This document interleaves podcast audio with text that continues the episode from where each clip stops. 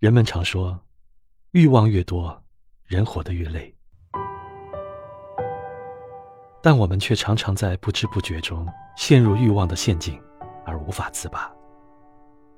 对于欲望，有人说，即使我们拥有整个世界，一天也只能吃三餐，一次也只能睡一张床。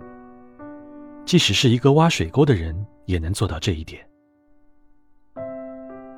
在无聊的时间里。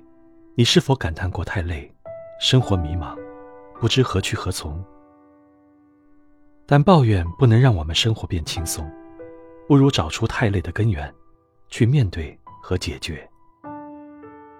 人的生活并不复杂，需求其实很简单，只是我们在意识里将其复杂化了。过剩的物欲让心灵失去光泽，精神世界出现空虚，让自己和他人。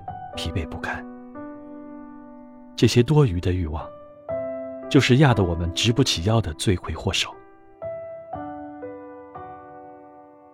人人都有欲望，都想过圆满幸福的生活。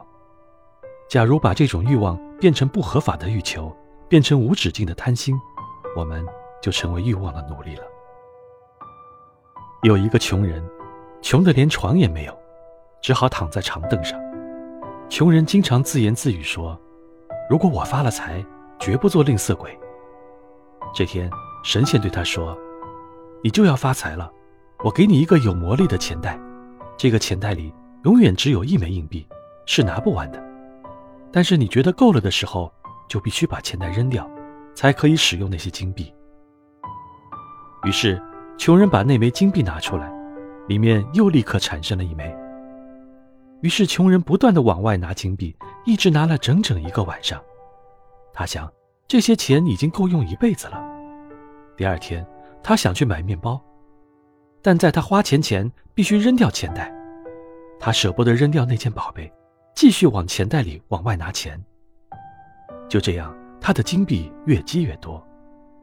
可是，他总对自己说，还是等钱再多一些才好。